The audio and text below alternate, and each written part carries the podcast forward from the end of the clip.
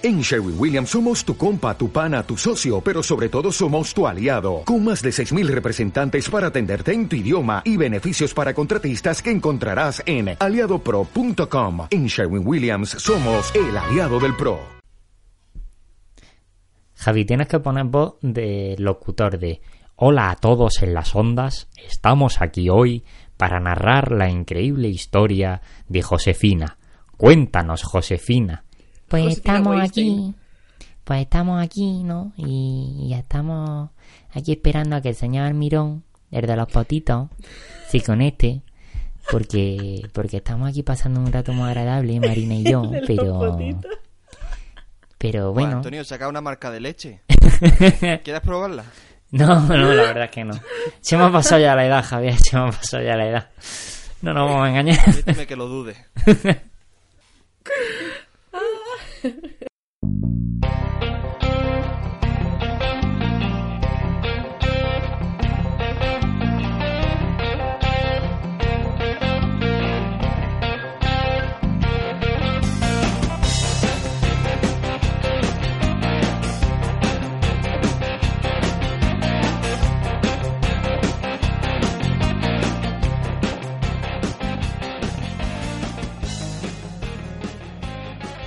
Hola, hola sucios y bienvenidos a Yo Disparé al Sheriff y hemos vuelto, hemos vuelto después de unas semanas un poco, eh, ¿cómo decirlo Antonio? Que no nos da la gana grabar. ¿no? Convulsa, Bueno, no, no, que no, convulsa. Aquí es que estamos en protesta por los encarcelados, por, pf, yo qué sé, tío, porque han quitado el café, el cortado de la máquina de mi trabajo.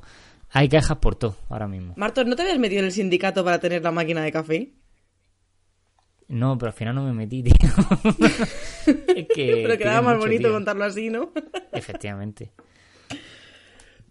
Pues nada, eh, os presento, ¿vale? Por un lado tenemos a Antonio, Antonio, mi brazo derecho, el que me masturba. ¿Qué me cuenta Antonio? Eh, eso te cuenta ahora mismo. Qué puta manera de presentarme esa. Sucio, que tú sí que eres sucio. Por Dios, qué asco, coño. Te había quedado muy bien hasta que has dicho el que me masturba. Ahí así como... mm, gracias, Javier, gracias. Estamos aquí otro día. Estamos aquí otro día más mm, sin tocarte. Ni con tu pene, Javier, ni con tu pene. Y por otro lado tenemos a Marina. Oli, yo me he curado ya de mis múltiples enfermedades. ¡Uh! Vuelvo a estar ya sana cual manzana. Bueno, después de un mes mala ya iba siendo hora, ¿vale? Creo que ya tocaba. Tenía los, los anticuerpos ya por los suelos. Pues nada, chicos, si queréis, eh, vamos, a, vamos a ir empezando, ¿no? A ver qué se ha presentado esta semana. ¿Eh? Sí, sí. Pues digo yo. Venga, Antonio, empieza tú. Empiezo, empiezo yo, ¿no? ¿Sí? Vale, te has pues- preparado algo, ¿no? Sí, sí. Mira, yo tengo una noticia que es la hostia del puente de, de octubre y es que Ruede y yo estuvimos en Madrid y conocimos a Marina. Esa es la noticia, fíjate. El- pero, colega? ¿cuánto hace de eso? Pues no sé Dios, ya. parece que hace mucho, pero no, ¿eh? Eh, en verdad hace dos semanas. Mm, Yo voy a iniciar una campaña en, en change.org para que Rueda y Martos se vengan a vivir a Madrid. Javi no. pues pero- nada, vale. Eh, me gusta vuestro compromiso. Javi podéis mandar la gusto. de vuelta también. También. Pero Ah, si es que estuve yo en Granada la semana pasada. Bueno, venga, que a la gente le importa una mierda esto. Que se confirma actor para la adaptación de Shazam. ¿Y quién es Shazam, Marina? Pues te lo va a explicar Antonio Marto. Pues Shazam es otro Gracias. personaje de cómic de DC que, bueno, yo no sé si tú lo conoces, o sea, si te suena o algo, Marina. A ver, sonarme me suena porque además lo hemos comentado antes, pero ahora mismo no. Vale, pues mira, es un personaje que en su momento se llama Capitán Marvel en DC. Ahí la gracia. Marvel, evidentemente, como ellos ya tenían un su ah, Capitán esto ya Marvel, me lo habéis puso- contado. Esto me lo, me lo contasteis en, en mi último podcast desastroso en verano, cuando no paraba de reírme y tuvisteis que mutearme como 10 minutos.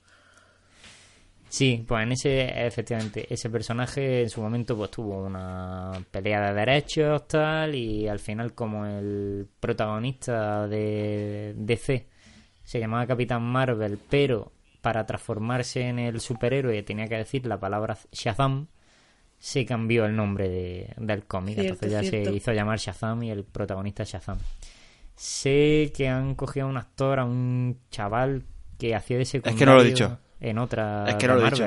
Se llama, se llama el actor Zachary Levy y lo he intentado buscar antes y no, no encuentro cosas que haya hecho. O sale acreditado en Enredado, supongo que será de voz de alguno, en Thor el Mundo Oscuro, en, en Heroes Reborn. o sea que, en fin, Oye, pues Que es no hecho- ¿eh? hombre, si guapo, por ser guapo, hay mucho guapo. Mide pero- 1,90. Ese era, ese era Fen- Fendral, ¿era? En, en Thor, uno que lleva el pelo largo, rubio. Es posible, es posible. Pero Ese- es Thor ese el era. Mundo Oscuro, ¿eh? Sí, sí, Sí, sí, es la apareció segunda, en la, la que segunda. es terriblemente mala. Ese, ese hacía una... Era un como un personaje muy chiquitito en la película. Era o ese o el, ar- el arquero, uno de los dos. el- o el del pelo rubio largo o el arquero. No sé ya si te estoy diciendo Legolas o te estoy diciendo otra cosa, pero por ahí anda el rollo. Y, y a eso, lo que pasa, a mí el problema que yo tengo con este tío es que por lo que he visto es un chaval que está delgado. Y se azama en los cómics y de corpulencia es casi como Superman. Un Bueno, tío- hoy en día, tal y con los métodos que siguen para, para amazarse, yo he visto a Henry Cavill en una foto y me, me- me he quedado blanca. No, pero, Está el pero, pero, petao. Hen- pero Henry Cavill, cuando hizo de Superman, ya tenía parte del físico, lo mismo que Ben Affleck, que tú lo veías otro armario empotrado. Pero este, la verdad es que lo he visto delgado, de, o sea, me pega más como Flash que como Shazam. Pero bueno, a ver lo dicho, a ver qué ritmo llevan y a ver qué es lo que hacen. Porque ¿No estáis rock- expectantes con la Liga de la Justicia? ¿No estáis nerviosos? Estoy más nervioso Bueno. por ver la de Thor, fíjate lo que te digo. A ver, estoy metido en un grupo. eh, no sé si conocéis el, el podcast del DeLorean de M&M. Antonio, Sí. a lo mejor si lo conoce. Sí, sí, yo sí he escuchado algún programa de él. Estoy metido en un grupo y para ir en plan quedada a ver la peli. Y ¿Qué estaban peli? comentando. Llevan Esa. ¿Qué, Y la Liga de llevan la comentando. Sí. Hola Marina, ¿qué pasa? Nada, nada, nada. Luego hablamos. Eh, no, no, básicamente lo Suena digo Miguelín. porque en ese grupo van diciendo de van diciendo la, la última novedad de, de esa peli y parece ser que han metido una tijera.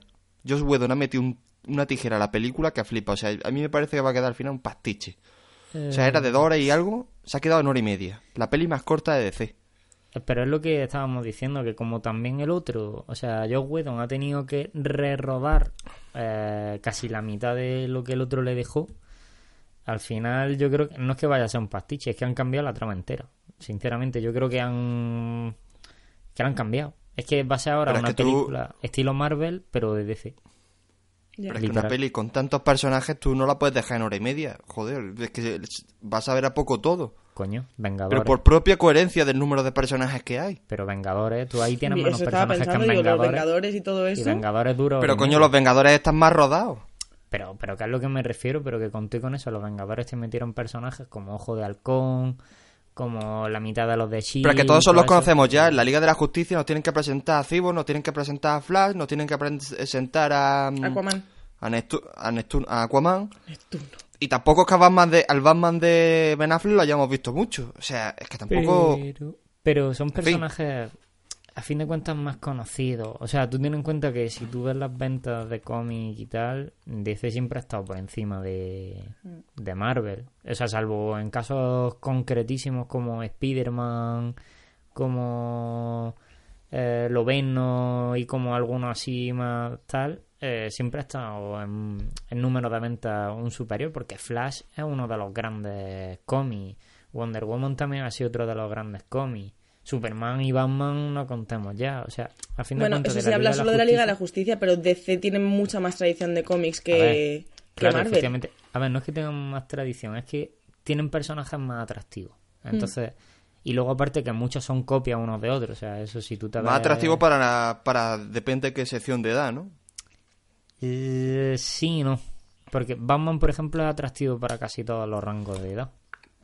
Ahora te están metiendo historias un poco más oscuras, pero es que Batman ha tocado prácticamente todos los palos de edad. Porque Pero es que ahí, ahí tienes al Caballero Luna, que es el Batman de, de, de, de Marvel y nadie lo conoce. Pe- pe- por eso me refiero, porque es que no lo conocen, es lo mismo que tú tienes.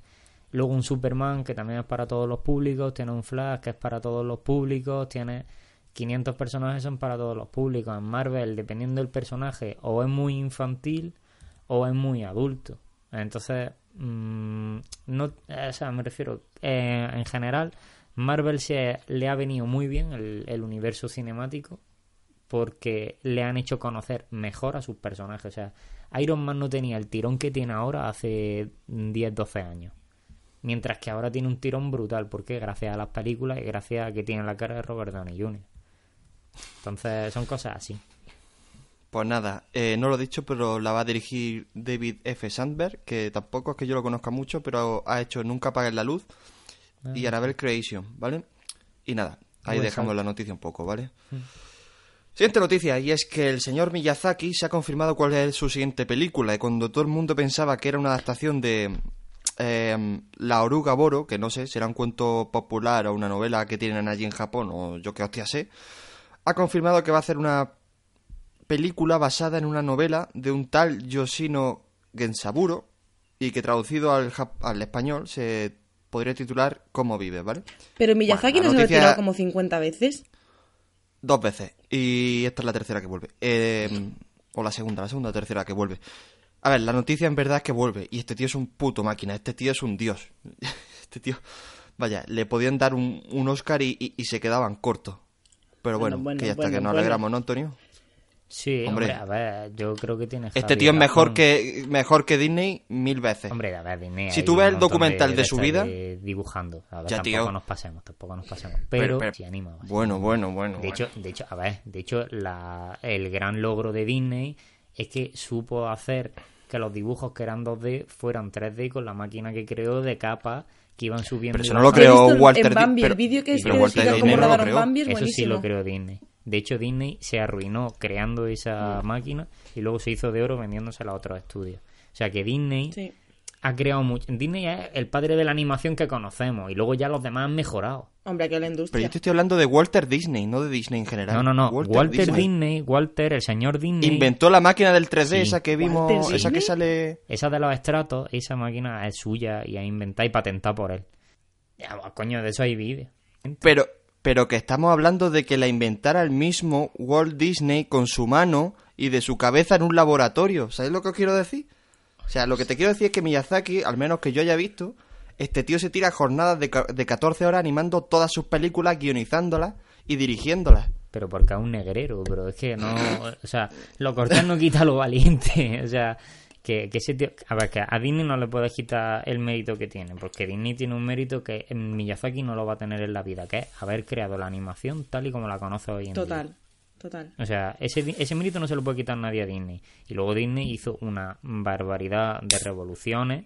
No ya solo Walter Disney, sino mm, la empresa. ¿Por qué le Disney- llamáis Walter, tío? Ha sido Walt Bueno, Disney Walt, toda la lo vida. ha dicho eh, Walt Disney. eh, creó una serie de revolución eh, a la hora de animar. Él le metió voces a las animaciones, le metió música de fondo, le metió color, le metió una serie de cosas. Mm. Que eso lo hizo cuando Miyazaki gateaba con pañales. O sea, tengamos eso en cuenta. Que no, Bueno, pero que no quitarle mérito a Miyazaki porque Miyazaki se podría llevar muchísimos Oscars y muchísimos premios antes que Pixar, antes que DreamWorks y tal.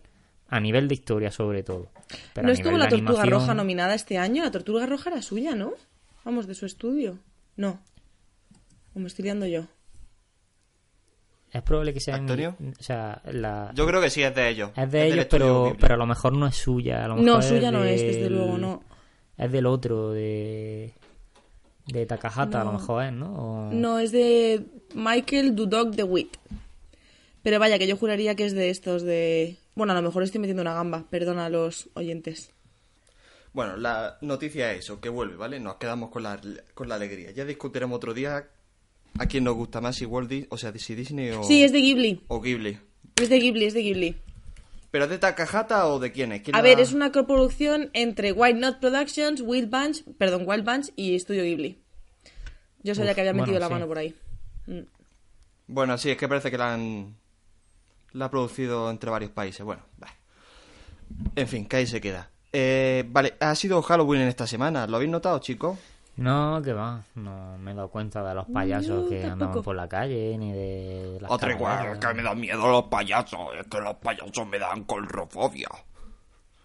¿Tú también, Antonio? No, no, no, a mí no, pero coño, a Paula sí, tío, y se nota cuando voy por la calle y veo, veo que se queda blanca, pues ya intuyo por qué, ¿sabes lo que Oh, te un digo? arlequín. Entonces, o sea, a mí no me dan miedo. De hecho, este año pocos payasos he visto, fíjate lo que te digo. Para haberse estrenado Hombre, It, para haberse estrenado It, poco yo sí vi alguno, ¿eh? Aquí en Granada, no. Aparte es que el día de Halloween como tal, y yo, la gente que sí salieron a la calle, pero poquita gente disfrazada, no es. No es tampoco. Hombre, vamos creciendo también, Martos. Por eso digo. No, pero me refiero que cuando tú vas por los pubs y todo eso, hace unos años sí salió un montón de gente disfrazada.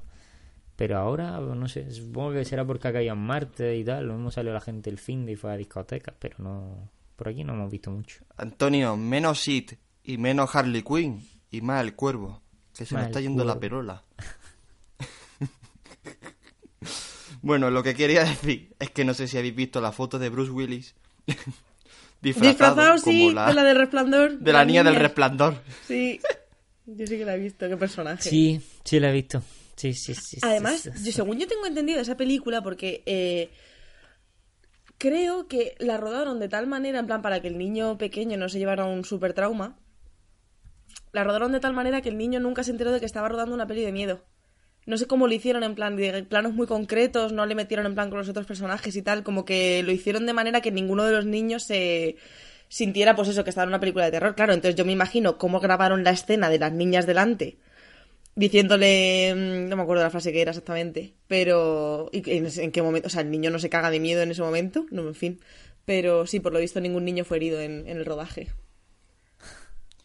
Eh, es posible que la... Es que me quiera sonar esa historia, pero no sé si es del resplandor, porque me quiere sonar... Espérate. Es 100% del resplandor. Mm. Vamos, a lo mejor lo han hecho en otra película, pero en esa desde luego. Me- o sea, me suena, pero me extraña porque mm, el director era de estos que, joder, metía a los, a, los actores en tensión, tanto que la, bueno, la chica, que no me acuerdo ahora cómo se llama, ahora está en la mierda, salió hace poco en un programa y Sí. está gordísima, medio desahuciada. Acabó a palos, y- además, con Kubrick. Mm. Y loca, ¿eh? Sí, pero está lo mismo loca la que- chica. eh, Lo mismo que Jan Nicholson, que le hizo rodar la escena de lo del hacha, le hizo Sí. rodarla como 40 o 50 veces hasta que pilló el brillo de locura en su cara.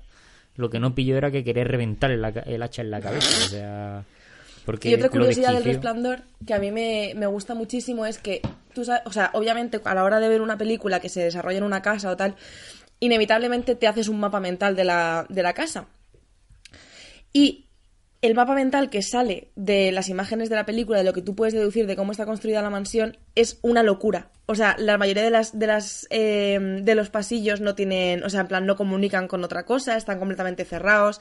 Hay habitaciones que supuestamente no tienen puertas también, en plan que Kubrick lo hizo de manera que el espectador también se, volviera loco de esa manera, que, tuviera que te agobiara muchísimo más ver la película. Sí, es que era un genio. Bueno, y además traía loco al señor eh, Stephen King, porque le está basada en una novela de Stephen King, y lo traía loco. Lo, decían que, todo. decía que... No, no, pero decía que lo llamaba a eso de las 3 4 de la mañana y decía, pero Stephen, que el coche sea amarillo puede significar algo. o sea que... Y, le- y- y- y decía Stephen King que tenía largas largas conversaciones sobre la existencia o no existencia de Dios y mierda así. pero, bueno, tú imagínate, pero tú imagínate esas llamadas de teléfono llamando a Kubrick diciéndole, oye Stephen, que se me ha ocurrido a mí, que el cielo torna en azul cuando el otro se le va la olla. Y Stephen King diciendo, que sí, que torna en azul, que sí, que esto es la locura. El azul es la locura, como tú con rueda cuando lo de por 13 razones. Pues lo mismo, tío, pues lo mismo. Es que yo me lo imagino así como diciendo que sí, tío, pesado, que se puede hacer de todo en esta vida menos pesado Stanley Kubrick, que sí. es que me lo imagino así, tío. Por cierto, Martos, antes de que se me olvide, debo decir que me ha hecho muchísima gracia. Bueno, me hizo, lo que pasa es que se me olvidó decírtelo. Tu crítica en el, en el blog de madre, el título, ¡Ay, mi madre, el bicho! Ay, mi madre, el bicho. Es que me gusta mucho esa frase, tío. Sí, sí, a que sí, a que sí. Es que es grandísima esa Yo, frase. yo, yo coincido con Marina, ¿eh? Es que- El título vi, bestial. muchísima gracia. Pues sí, ya está. Sabes vender, seguir. hijo de puta. Ahora, ahora esta Bueno. semana subiré una de Star Wars, o sea que... Vamos bien. Bueno, y... mm, ¿Habéis visto Seven, los dos? Sí. Sí. Bueno, pues la señorita Gwyneth Paltrow, Ah, su he disfraz, ha sido disfraz. Eh, Sí, ponerse una caja en la cabeza del mismo formato que aparece en la peli. Y ahí lo dejo. Y que lo quiera entender quien lo quiera entender. ¿Puedo decir una cosa sobre esto? Sí, No sé si es porque se me crearon muchísimas expectativas con esta película, pero no voy a hacer spoiler, pero en la escena final me pareció la cosa más previsible del mundo. Porque Hombre, seguramente la habrás visto por algún lado, pero vaya... No, no, no, no, no, no. esa, eh, O sea, yo no ver, sabía no. nada de Seven. Solo que la Es gente me decía, guau, es impresionante, es Es tal". cierto, pero es cierto que, la, que te, te lo ves venir, ¿vale? Porque es cierto que te lo ves venir. Pero aún así, no quita el nada más que el imaginarte lo que está pasando, te deja mal cuerpo. O sea, yo sabía, o sea, yo cuando está el final de la película y tú ves dónde están llegando, con las dramas dices, va a pasar esto.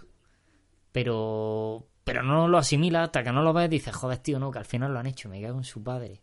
Que sí, que sí, que desde luego, pero que me refiero que la gente me la pintó con un final muy rompedor y no. Sí, hombre, a ver, fue rompedor en su época, porque la película en general fue reventó los mercados. Como tú ver ahora Alien y dices, pues oye, es más de lo mismo. Es verla en su contexto. Ya. Aunque eso sí, eh, Seven es la mejor película de Antena 3 jamás hecha. Sí, tío. Vale. Estás como perdida. o sea, multicine del mediodía de Antena 3, pero con actores buenos y dirigida por Fincher. O sea, ¿qué más quieres? Es que no hay otra. Total. Bueno, eh, la siguiente noticia, antes de que nos metamos en el meollo, ¿vale? Y todos sabemos de lo que hablamos. eh, es que se ha Sí, sí. confirmado la fecha de estreno de Creed 2. Venga, Marina, hazme un resumen de Creed 1, por favor. ¿De Que qué? la gente se ponga en antecedentes. Creed. Creed. Ah, esa...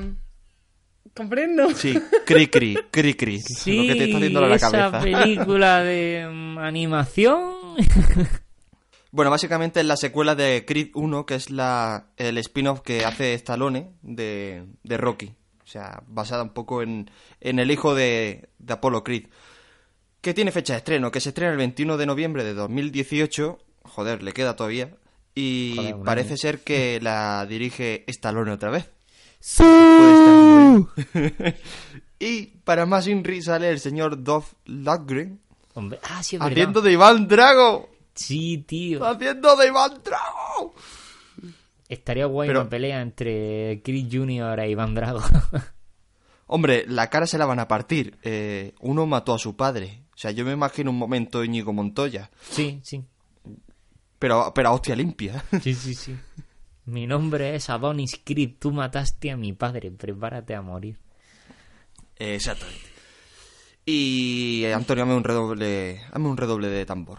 Que nos metemos en el, en el asunto. Tan, tan, tan. ¿Ha hecho algo, Antonio? Sí. mierda, ¿no? Sí, pero...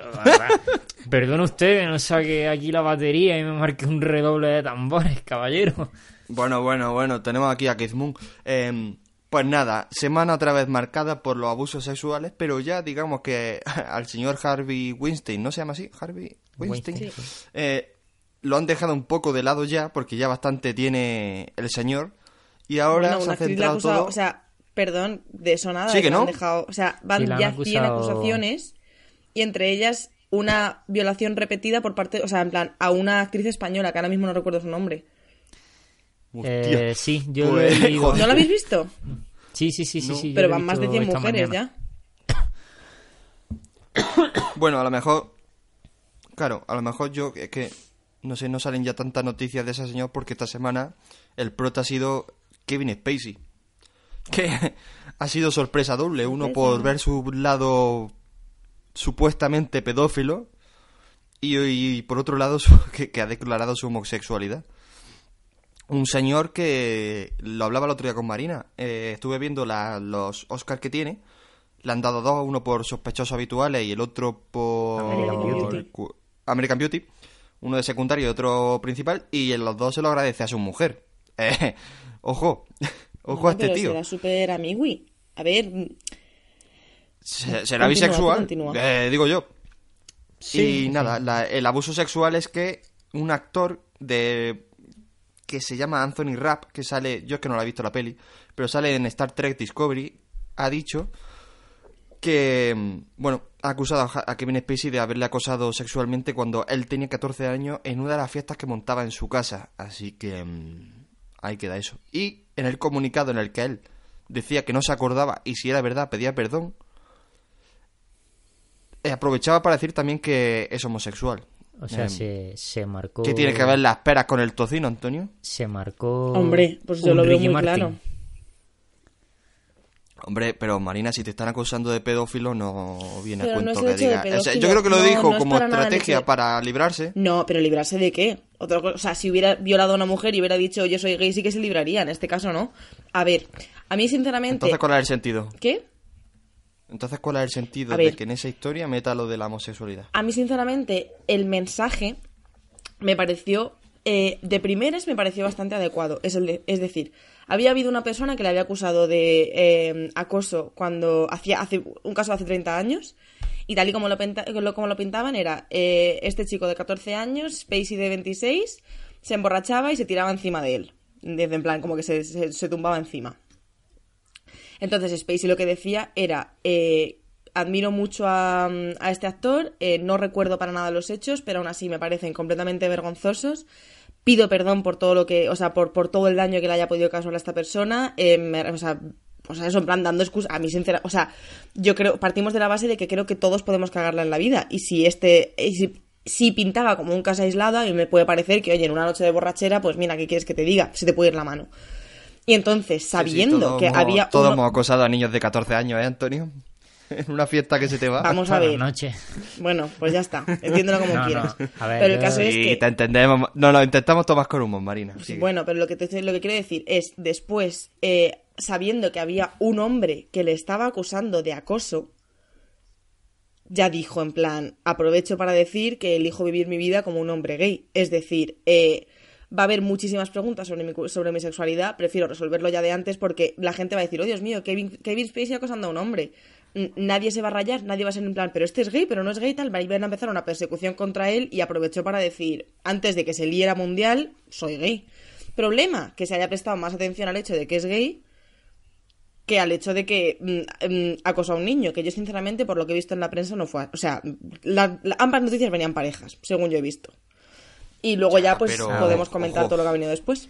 Hombre, A ver, es que- es discutible eso de que una sea más notoria que la otra, ¿eh? Porque A que ver. haya cosa, o sea, lo que está levantando es que haya acosado a un chaval. Es más, Zachary Quinto, a este sí lo conoces, ¿no, Antonio? Sí, sí, este es el nuevo. Este también, el, el Spock, el de Star Spock, Trek también. sí. Y él es, él es gay.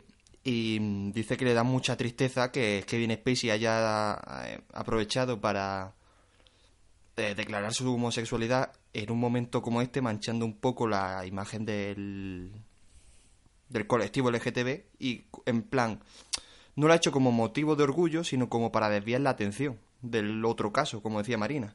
Yo no lo veo para desviar la, atención, la atención ni muchísimo menos. Bueno, bueno, bueno, A es lo que ha hecho este tío. A ver, es que yo también. eh, Vamos a hablar también un poquito del trasfondo de Hollywood, ¿no? Eh, Kevin Spacey es uno de esa gente que siempre se ha rumoreado. O sea, si a ti te salta esta noticia y él no dice nada de que es gay, directamente pide disculpas, a mí lo de que es gay me sobra muchísimo en esa disculpa, porque yo ya asumo que él era gay. O sea, yo sinceramente, porque lo ha dicho ahora y lo ha confirmado, pero yo pensaba que era gay de- desde antes, sinceramente. Entonces, Pero que eso nos da igual un poco. o sea, efectivamente, por eso digo, es sea que gay. no me, no me pega... Y eso, pero lo que yo no entiendo, No me lo que yo no pinta en entiendo de esa la- disculpa. No, sigue Antonio, sigue Es que digo, es que no, no me, no me pega en esa disculpa. Entonces yo lo he visto como, un- como un House of Cards, como dijimos el otro día en el grupo. O sea, eh, te tapo una noticia que es fea, porque es una noticia fea, te la tapo con una noticia que no es fea, pero que es muy llamativa. Entonces, es que hay más llamativo que, que uno de los mejores actores vivos que hay hoy en día se declare gay. Porque eso es jugoso, o sea, eso por eso se pegan hostias las revistas. Entonces, ¿qué hay más jugoso que eso? Que sí, que el tío ha podido acosar a un chaval de 14 años, que se le puede tachar de pedófilo, pero entre que eso fue hace 30 años, que esa era una de las cosas que yo criticaba, que bueno, que ahora sí le esté perjudicando por eso. Aunque bueno, estamos viendo que además más gente lo ha acusado, que además ya parece Ya que la cosa va, parte, sí. ya va para largo y tal, eh, se ha querido tapar de esa manera. que sí, que a lo mejor lo ha hecho para quitarse el San Benito de que luego empiezan a rumorear de él, sinceramente, ya se rumoreaba de antes. Entonces, creo que ha sido una huida hacia adelante como para intentar tapar eso. O sea, es que no lo veo así, o sea, lo veo así, querido. Pero vamos a ver, volviendo al mensaje, o sea, si no te acuerdas, cállate, ¿no? O sea, ¿cómo eso? No me acuerdo, pero ya pido perdón. Cállate. No, Hombre, a ver, Javi, ¿no? A ver, o sea, ¿cómo yo- yo lo pretendes que le entiendo. acusen de acoso y que no diga nada? Claro, o sea, Esa sería película mundial. Incluso si te Weinstein habló. Si te callas, Pero si te- te, si te- te adjudica la culpa, tú- o sea, la culpabilidad. No, no, Sí, pero vamos a ver, él se ha enterrado, él se ha enterrado, se ha echado tierra encima de su... Pero, pero se ha echado de- tierra de su porque... ataúd, o sea... Pero se ha echado tierra porque ha dicho lo de que era gay. Si llega a decir, mira, yo no recuerdo nada de esto, pero si es así, me siento avergonzada y pido perdón. Si tú dices eso, quedas como un señor. Aunque luego el otro te guarde todo el rencor y la gente hable de ti. Pero vas a quedar mejor que si luego dices, y encima elijo vivir mi vida como hombre gay. Ya Hombre, la gente dice, oye, yo prefiero quedarme con la duda, Pues yo qué sé. pero yo tío. prefiero quedarme con la duda de que, o sea, si pide perdón es como, no lo recuerdo, pero pido perdón, es plan, a ver, pido perdón porque sé que es algo que podría haber hecho yo, Pero- joder, pero eh, bueno. me da mucha pena escuchar que este tío ha hecho algo similar. Pero no es lo mismo que si a ti, por ejemplo, te dicen, oye, me ha ofendido tu forma de ser. Y tú dices, oye, pues perdona si he hecho algo, pero tal. O sea, es que no sé, yo lo veo así. La, la cosa es lo que, bueno, lo que os decía esta mañana en el grupo, da un poco de pena, como dice Antonio, que uno de los mejores actores que hay hoy en día y de los que más espectáculo da, joder, tío, este tío yo, yo lo admiraba y...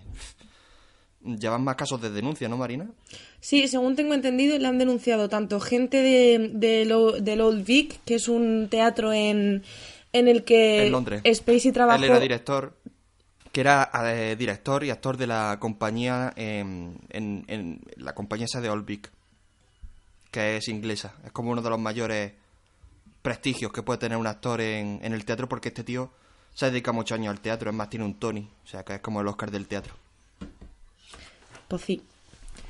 No, nada, es eso, en plan que le le ha acusado a gente y también, según tengo entendido, gente del elenco, no sé si elenco o, pro- o, sea, o staff, en plan personal, de House of Cards tam- también. Sí, también lo he escuchado. Em, Sí, que lo tachan de Bueno. depredador sexual. A ver, pero esto es una cosa, es, es lo que hablábamos con Weinstein. Si tú encubres esto durante años, o sea, el hecho de que tú metas la gamba una vez, eh, tú te puedes rayar y puedes sentarte mal y tal, pero si tú ves que la estás liando y que absolutamente nadie te dice nada, tú lo vas a seguir vas haciendo. Claro, entonces lo que ha pasado es que esto ha estallado porque a alguien le ha dado por hablar. Si nadie llega a hablar, mm, muchísimos casos se habrían quedado callados y, la, o sea, y todo habría seguido como estaba hasta ahora, pero la cosa es que, o sea, yo lo que me alegro es que, sinceramente, eh, lo comentábamos el otro día, que el cine puede quedar completamente aparte de cuestiones personales y de, y de cómo actúa la gente fuera de la pantalla.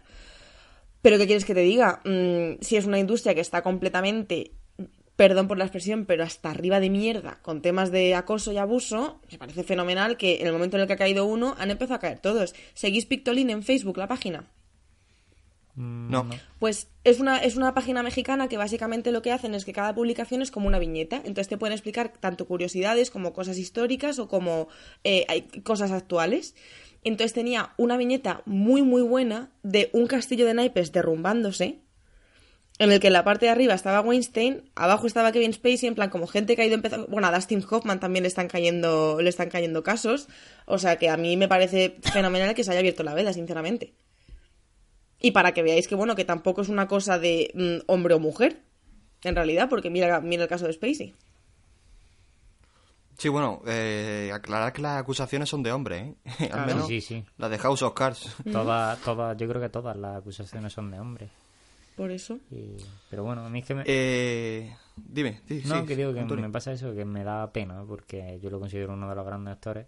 Y creo, a ver, yo es que esto es un debate que también quiero iniciar, pero que no quiero iniciar, porque si no nos podemos eternizar.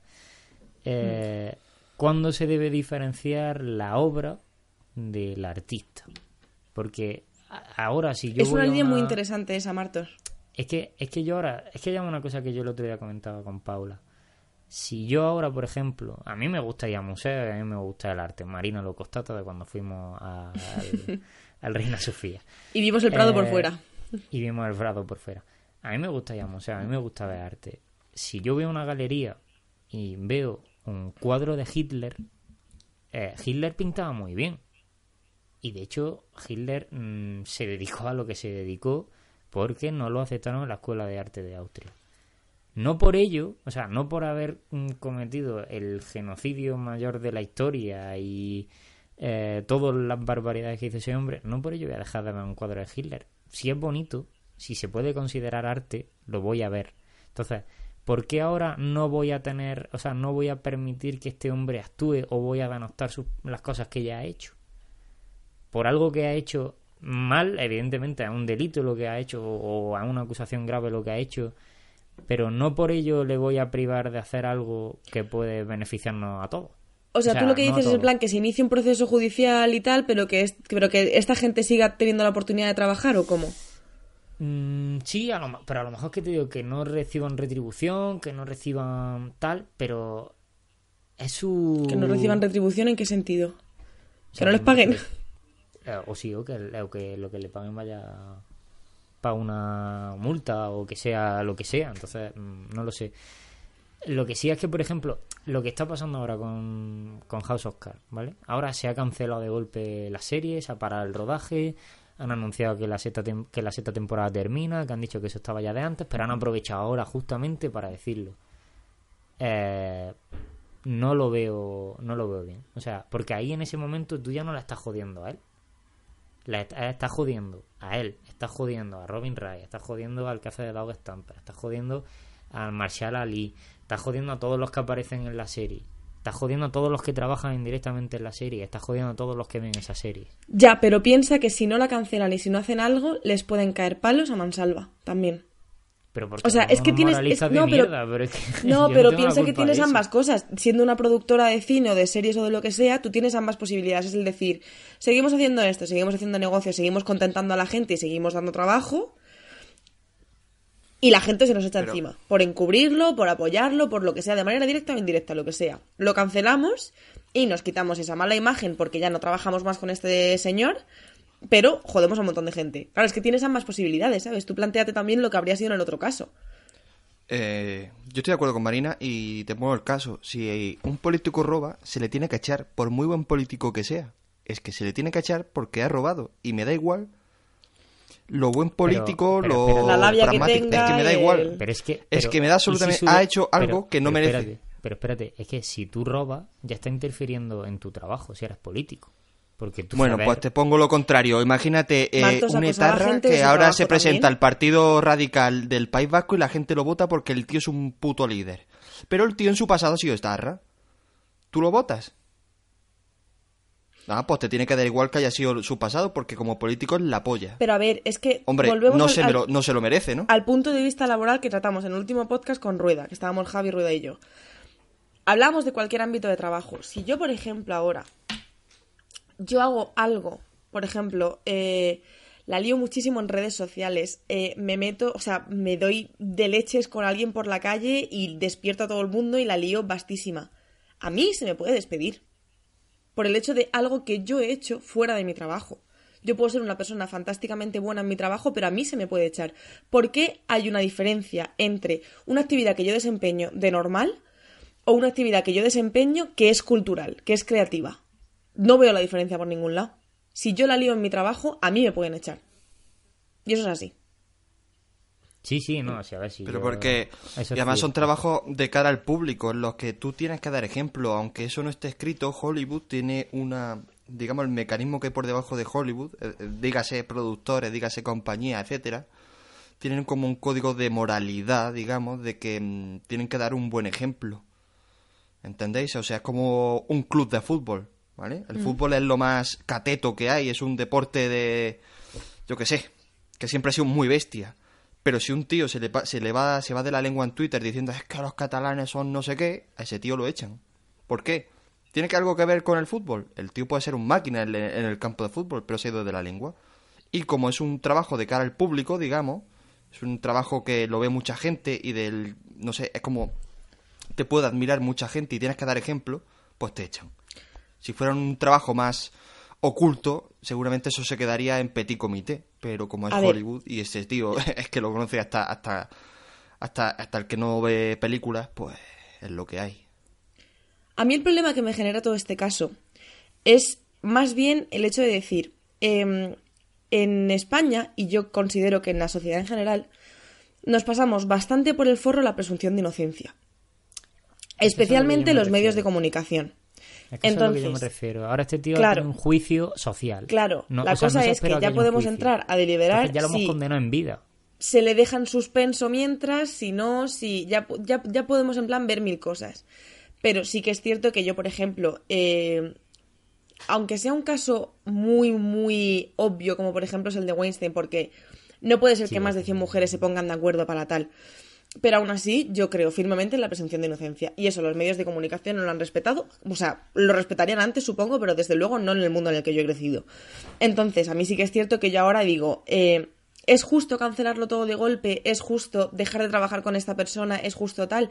A ver, puede que luego se demuestre que todo esto ha sido mentira, que luego tal, pero la mancha desde luego te la llevas. Más que nada porque yo creo, considero que cuando el río suena, agua lleva. Y a ti te pueden acusar de violación. Y puede que no hayas violado, pero puede que hayas tenido otro tipo de comportamiento para que esa persona haya llegado a eso, ¿sabes?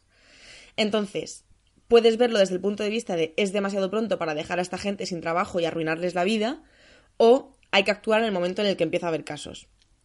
Ya, ya aquí cada uno pues puede opinar lo que quiera. Yo ahí, desde luego, todavía no lo tengo muy claro. Yo es que sinceramente lo hubiera matado y ya está. Kevin Spacey muere la serie y el resto sigue. Sí, y si sí, la serie ver. decae, pues decae. Mala que te- suerte. es lo que te Pero, digo. coño, no cancelen la puta serie Tiene- entera, ¿no? Efectivamente, es que eso es lo que yo me refiero. Es que en este caso, por ejemplo, han perjudicado a más gente, no solo a él. Porque Pero es que la putada real se la han hecho a Robin Wright porque la tía estaba despuntando en esa serie. Porque esa, a- hasta entonces esa tía no. Está un poco en el olvido y gracias a esa serie le han dado el papel en Wonder Woman, en Blade Runner y era una segunda oportunidad para ella para hacer para dirigir, porque muchos de los capítulos de House of Cards los dirige ella. O sea, ahí es donde estaba desarrollando su faceta de, de- de directora. Ahora, es que, es que es una putada, colega. A Marsal Marjali se ha hecho famoso por esa serie también. Marjali o... Ma- Ma- habláis de Mahershala.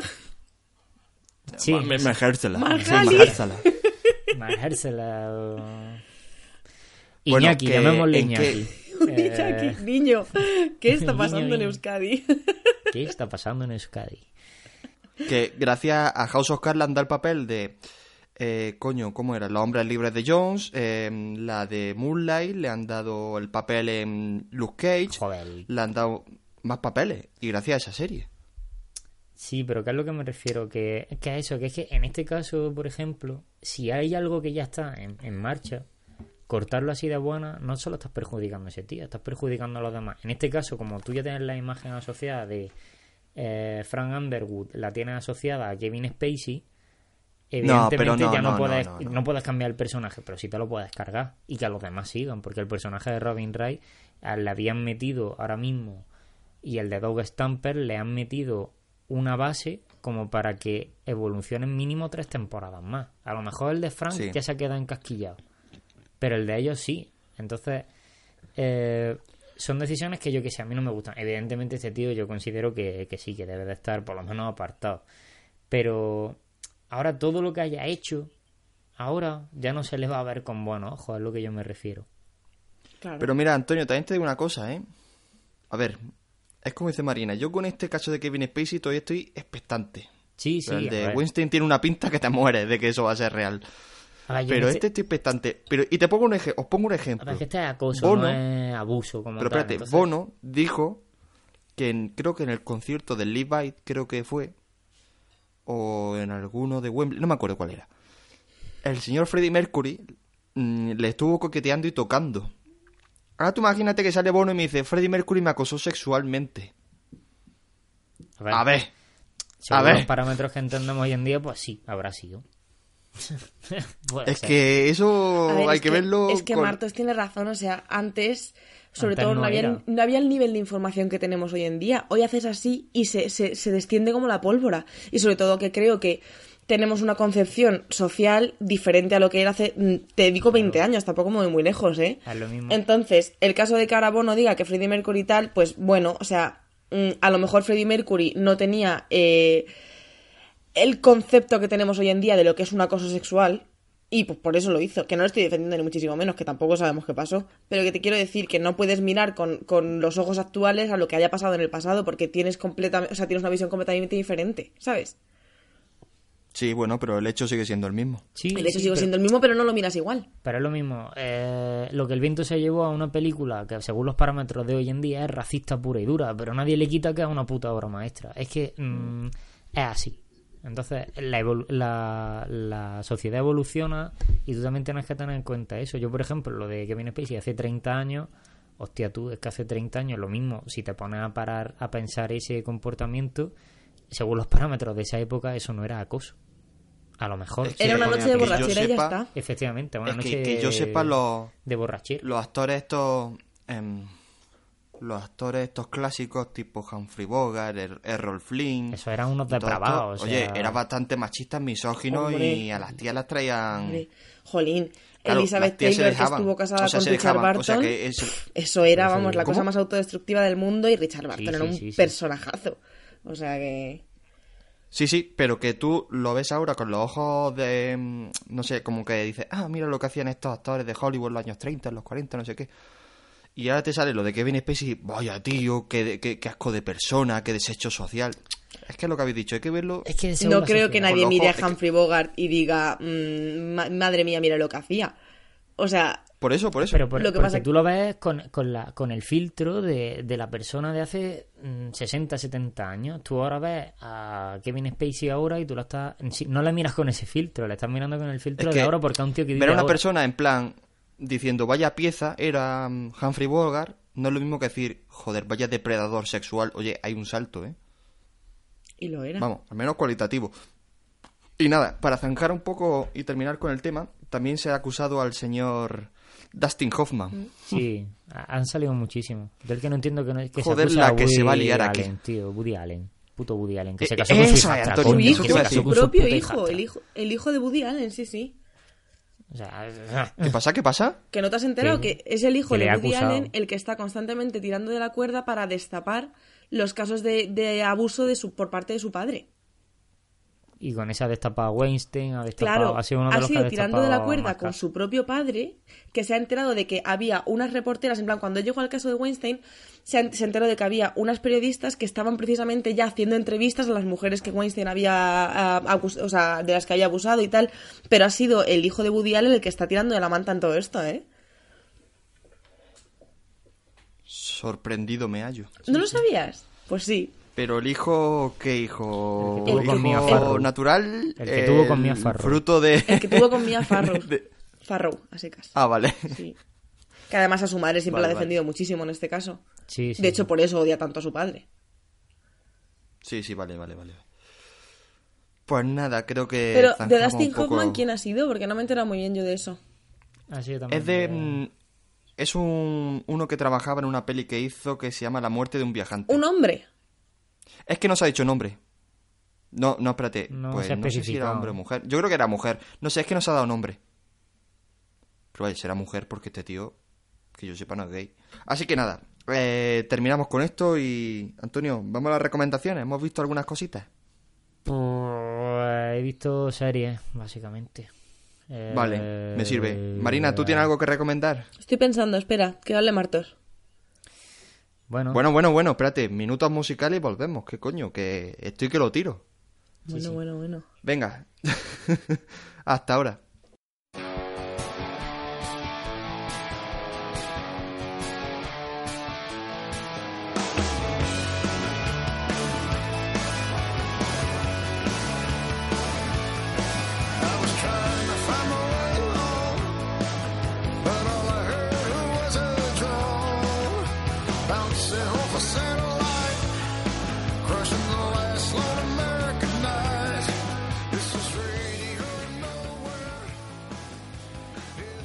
Pues nada, aquí estamos. Venga, Antonio. ¿Con qué me abres esta sección tan maravillosa? Pues te abro con una magnífica y maravillosa serie de animación de Netflix que se llama Big Mouth. ¡Ah! Venga, venga, venga, dale. Que es genial. Trata sobre uno- un grupo de adolescentes, ¿vale? Son Los protagonistas son dos chicos y una chica principalmente. O sea, hay también personajes secundarios, pero los principales son ellos. Y uno de ellos, eh, bueno, está en la época de la preadolescencia, están para entrar en la adolescencia, entonces te cuentan cómo es el paso de la niña a la adolescencia Y para ilustrar todos los cambios hormonales y todo eso, te muestran a el monstruo de las hormonas, que les va guiando y les va, les va aconsejando. Entonces el monstruo de las hormonas tiene frases tan sublimes como "Mm, ¿Por qué no te haces una paja ahora? Mira ese reloj, te mira con deseo. Y es como... La serie es muy rara, pero, pero te hace mucha gracia. O sea, yo la recomiendo mucho. La verdad es que me sorprendió. Pensaba que iba a ser más bajita.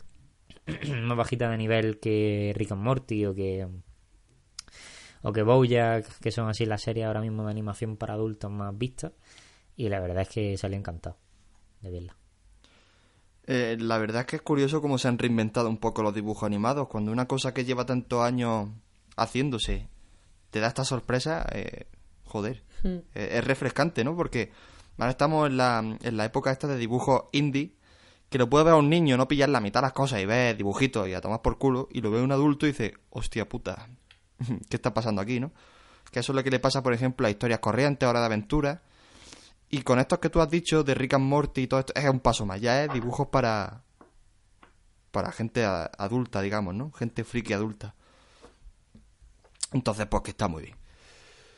Yo voy a recomendar una película que a lo mejor me matéis por verla tan tarde, pero es Memento. Antonio, ¿tú la has visto Memento? Porque yo sé que Marina sí la ha visto. Unas siete veces, pero... Bueno, no, no, en plan, no te voy a Es- echar la bronca por verla tarde porque yo tengo como mm, 50 clásicos todavía pendientes, pero... Eh, Hombre, debo esa es que decir, sangra un poco ya. pero no, no sé, me pareció está bien, pero me parece que Nolan ha evolucionado de forma magistral desde esa peli, porque a ver, está bien, pero tampoco es tan tan original. Es una peli contada al revés. A mí, de hecho, ahora, ahora que hablas de Eh, No me parecía Es tan del revés y- es que sublime. está la curva esa. No es el primero que inventa ese recurso, ¿no? Joder, no sé. No, pero eh, cuando se hizo, poca gente lo había hecho y fue la forma en la que él la contó es muy original. Eh, la realidad. También te digo, hay que considerar que es su primera película. La segunda. Para empezar, no está nada mal. Es la segunda, no es la primera. Pero la primera era un largo que no Es de Following esa, ¿no? Tuvo mucho No, tirón esa- o no la estrenó o no la firmó o no sé qué yo creo- Creo, yo que creo la que primera ido- acreditada de Nolan no es esta. Fue videoclub a videoclub retirándola. para que la gente no la Pues encontrara. eso, como o sea- Tarantino, que, que quemó a posta el videoclub para que nadie encontrara sus cortos. Hombre, yo pagaría por ver sus cortos, la verdad. Bueno, que mm, pues eso que Espera, que no con me respecto a pareció tan Memento, buena. una vez me dijeron, eh, vuelvo a repetir, es simplemente para abrir un ultra mini debate, porque yo no lo pienso así, pero una vez me dijeron que un auténtico fan del cine eh, adora Memento y Mystic River. A Y no me parece Bueno, ninguna eso de las es dos una para apoyada como una catedral. No, no, total, para que veas lo gafapasta que es la gente con el tema del cine, que es en plan, un auténtico fan del cine tiene que amar Memento y Mystic River. Y es como... y- A ver, yo hablo desde el punto y de vista de guion, de dirección. Kurosawa, Estamos... pero- es que- Ya, ya, pero desde, desde el punto de vista de dirección no te digo yo que sea que esté muy bien, pero tiene fallos. Yo para mí tiene fallos en la película. Hombre, Claro que sí. Por ejemplo, eh, recalca muchas cosas que el espectador ya sabe. Hay una escena, por ejemplo, en una de las fotos en la que tú ves un tachón, ¿vale? Y abajo escrito una cosa. O sea, deba- detrás de la foto él escribía la información del- Claro. de la persona a la que le había hecho la foto para acordarse, ¿vale? Claro, como va para atrás te das cuenta de lo que hay debajo de ese tachón. ¿Vale? Y tú lo ves que lo que, que, que lo que había debajo del tachón lo apunta. Porque es la primera vez que lo hace. Como va para atrás te das cuenta de lo que ha puesto. Bueno, pues te pone otra secuencia más en la que ves explícitamente cómo tacha lo primero y pone lo segundo. Y dices, "Ah, ya me había dado cuenta de que lo que estaba poniendo era lo de debajo del tachón. Y cosas así, cosas que ya te habías dado cuenta por la propia dinámica de la película, la, la- hace una, una escena explícita como diciendo, por si no te has enterado, te lo voy a poner. Es que a mí eso me da mucho por culo. Pero bueno, Hombre, a mí precisamente de las dos que te he dicho, Memento, bueno, puedo llegar a entenderlo, pero Mystic River no me pareció... En fin, no sé qué opinaréis vosotros, pero para mí Mystic River es un poco... O sea, es una buena película, pero ya está. O sea, es la típica película que vería un sábado por la noche cuando estoy en casa tranquilamente. Ya está. hombre, A ver, es otra de dirigida esas- por el señor Clint Eastwood. es ya de bueno, pero el señor Clint Eastwood también ha metido muchas gambas. Pero que digo que es otra de esas películas que puedes ver en Antena 3 al mediodía. Claro, efectivamente. Ah, justo, justo, exactamente. Pero está, pasa lo mismo que con Perdida y pasa lo mismo que, como estábamos diciendo antes, con Seven, que está tan bien hecha y a ver la calidad de la interpretación, ese Sean Penn en esta de gloria pues, y de gracia, mm, pocas veces, ¿sabes? Lo vas a Mm. ver a una película con esa Sí, eso es cierto. con esa fuerza. Entonces, evidentemente, eh, eso, a mí la de Misty River, la primera vez que la vi fue hace como 6-7 años y la verdad es que flipé con la película. No hay otra manera de decirlo porque me quedé bonito. flipando, boca abierto. Yo es que sinceramente hace tiempo que no veo Mystic River. Yo cuando la vi me acuerdo que me gustó.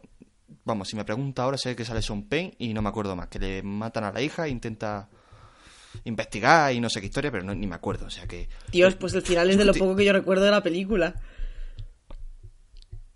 Aparece final también quiero Kevin acordarme, Bacon. quiero acordarme, sí, más o menos. Kevin Bacon y el que sale en la peli esta de la Tim cárcel. Robbins. Tim Robbins. Ese. Y, eh, y aparecen más actores. O sea, sí son conocidos la gran mayoría de los actores. Bueno, eh, y, y, y, y la otra peli que vi la semana pasada o hace dos semanas, no me acuerdo, es una película que me recomendó la señorita Marina, que se llama Capitán Fantastic. Ah, Captain Fantastic. Ah, es peliculón. Es un peliculón. Gloria. Eh, a ver, Marina, no un resumen de qué va Capitán Fantastic, eh, resúmemela en un minuto. Capitán Fantastic es como saber que Vigo Mortensen es el hombre de tu vida en menos de dos horas, básicamente. Y aparte de eso, eh, es una película sobre... Que, bueno, es que es verdad, pero es básicamente... Estoy de acuerdo, estoy de acuerdo. Una, una película que, eh, Sobre digamos Noam que te Chomsky. enseña... ¿Qué? Sobre Noam Chomsky. Sí, que el día de Noam Chomsky, efectivamente. Pero básicamente esta película te enseña eh, cómo sería llevar a cabo, eh, o sea, digamos, el producto real de la mejor educación que puede existir. Es decir, es un, es un hombre que eh, hace que los niños lean a, a muy temprana edad y temas muy diversos, les habla sin ningún tipo de tapujo sobre absolutamente todo, sin importar la edad que tengan. Eh, son niños muy conscientes del mundo que les rodea y de la historia que ha tenido esta sociedad. Y, y básicamente pues se encuentran con el drama de que su madre se muere. O sea, esto es el principio de la peli. Y, y digamos que es el viaje al funeral sabiendo que los padres están en contra de que vayan, de que pues no están de acuerdo con... Básicamente piensan que los niños están creciendo en el campo, que están escalando, están tal, eh, no están llevando la educación que tendrían que tener unos niños hoy en día, que es el decir, que vayan al colegio, actividades extraescolares, que tengan sus consolas, que pues eso, o sea, es el choque entre una educación que se puede suponer perfecta y la educación que tenemos hoy en día. Perfecto, perfectamente resumido. Además, cuando la película crees que es una, bueno, es una brutal crítica a la educación y a la, sí, a la, a la educación que tenemos hoy en día, ¿no? Porque hay un momento en el que mm, Vigo Mortensen se va con su hijo al funeral de su mujer, como has dicho, y se eh, hospeda en la, en la casa de su hermana. Claro, su hermana tiene unos hijos normales, los que los de la generación de los videojuegos, y hay un momento en el que se enfrentan los, digamos, se enfrentan, enfrentan la educación de esos dos niños con los de la, hijo- lo- la hija pequeña de Vigo Mortensen. Pero no hagas spoiler. Y la hija... pe- Bueno, a un momento. Y la hija le da mil vueltas a los niños. ¿Qué pasa?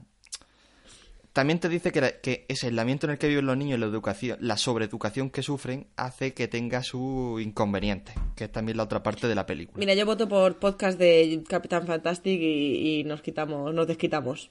Sí, la verdad que sí. Eh, es que más que comentarla da para debate. Bueno, Más que comentar la peli en sí. La peli en sí es muy simple. Podemos Podemos inaugurar, debatir sobre lo que nos plantea la película, pero... podemos inaugurar otro género de el debate de yo podcast bis. La discusión. La discusión. Pues sí, vale. Lo tendré en cuenta, ¿vale?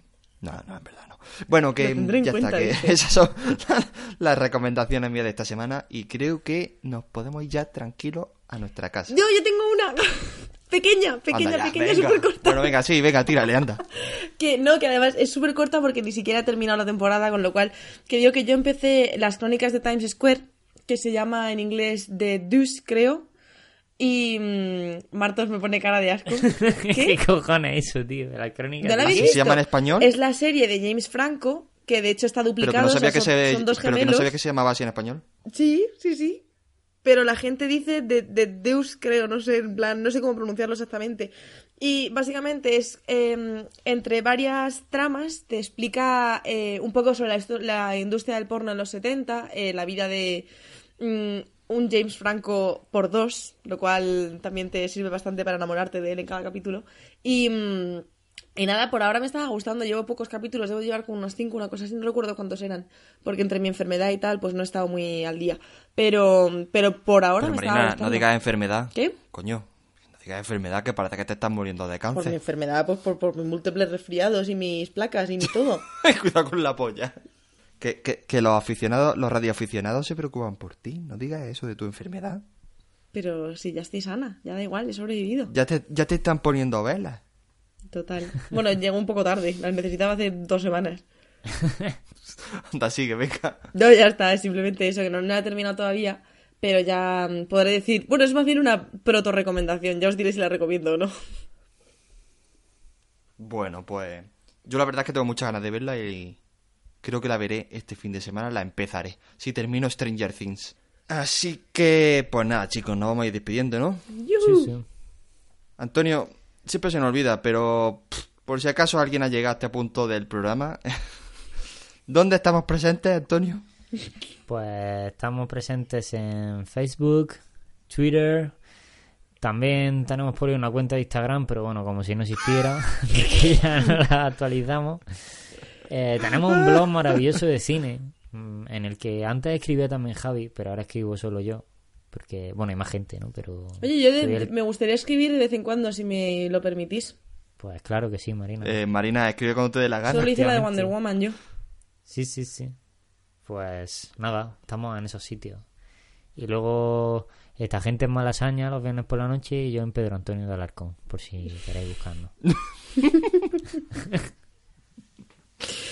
Pues nada, Algún muy día bien, nos pedirán Antonio. fotos, como yo con mis traperos cuando me los encontré. Sí, sí, tío, con los de Afrojuice. ¡Hostia! Con los, con los de Afrojuice, tío. Además iba yo con una americana y con un bolsazo y ellos en plan... Eh, se está- pensaba que, se- que me estaba riendo de ellos y yo fue como que no, que no. Y empecé a rapearles. y ellos como, no, no, vale, ya, ya quedó claro, tal. Oh, Dios. se- nos hicimos la foto y se fueron. Oh, Dios. Eh, Javi, pon, pon Afrojuice al final de este programa, por favor. Por Pero favor. espera, ¿que, que, que le rapeaste a unos traperos? Hombre, perdona. Somos más de líder que de Mercadona, grupos. Eh, tío, tío, tío, que sea un, te- que un temazo. Ponla, Javi, en serio, ponla. es un temazo, sí, sí. Ay, la madre que me parió. Más de Pelé que de Maradona.